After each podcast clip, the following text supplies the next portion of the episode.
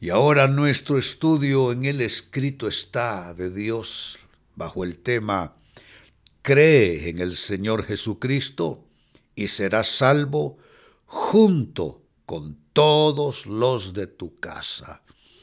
Hoy, en el inicio del último mes del año, mes de diciembre, hoy venimos a recibir bendición en términos de qué?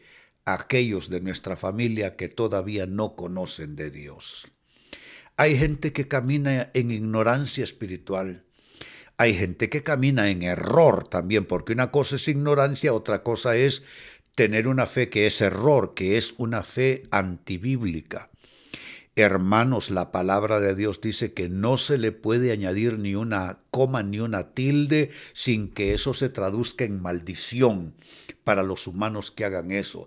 Y hay seres humanos que pueden estar en nuestra familia que siguen creyendo en doctrinas que son erróneas, que son contrarias a la palabra de Dios, que son antibíblicas y que son una provocación al cielo. Otros simplemente están perdidos por allí, creen en Dios, pero andan extraviados. Pues esta es una buena palabra. Cree en el Señor Jesucristo y serás salvo junto con todos los de tu casa. Se lee en el libro de Hechos capítulo 16, versos 30 y 31. Después los sacó y les preguntó, señores, ¿qué debo hacer para ser salvo?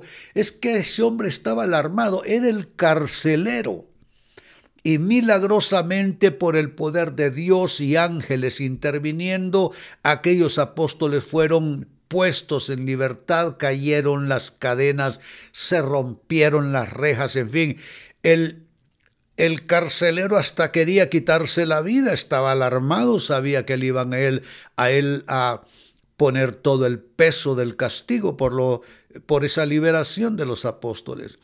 Pero luego él les pregunta, ya con la fe naciendo en su interior, ¿qué debo hacer para ser salvo? Verso 31, ellos le contestaron, cree en el Señor Jesús y serás salvo junto con todos los de tu casa. Cree en el Señor Jesús.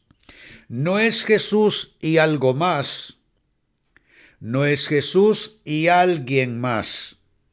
No es el nombre de Jesús y el nombre de alguien más por santo que haya sido eh, eh, esa persona, por santificada, por consagrada, por escogida, por bendecida, es Jesús y solo Jesús.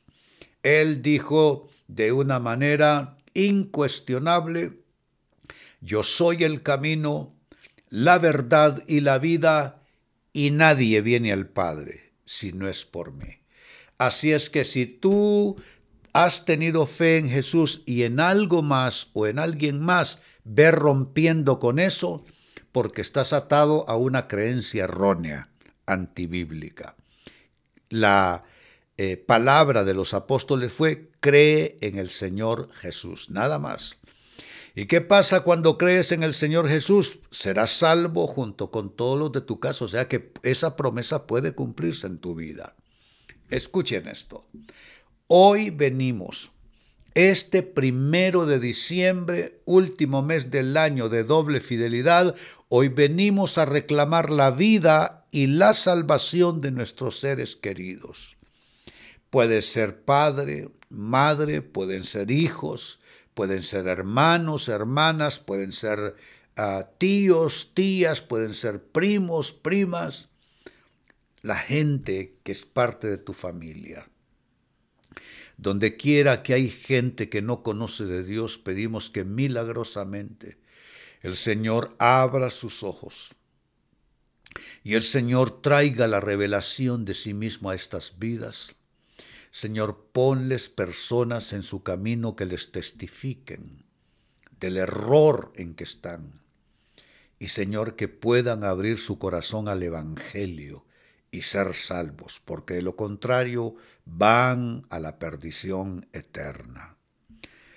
Oramos también en esta noche por todo familiar entonces, por todo familiar que está fuera del Evangelio. del Evangelio, no es de la religión.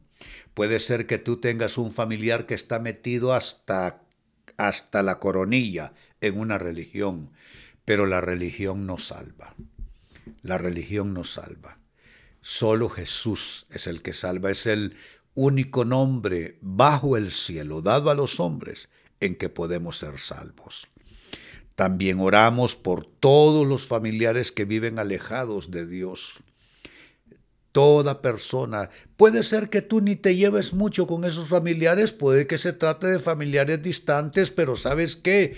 Ten misericordia y compasión por esos familiares a los cuales casi no ves o nunca ves, pero igual son almas vivientes que necesitan la salvación.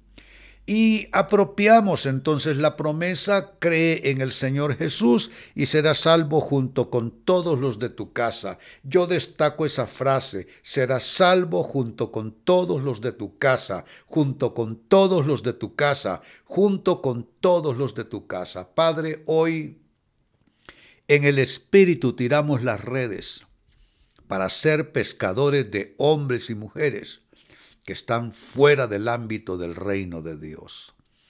Pedimos, Señor, que milagrosamente tú atraigas estas vidas con cuerdas de amor.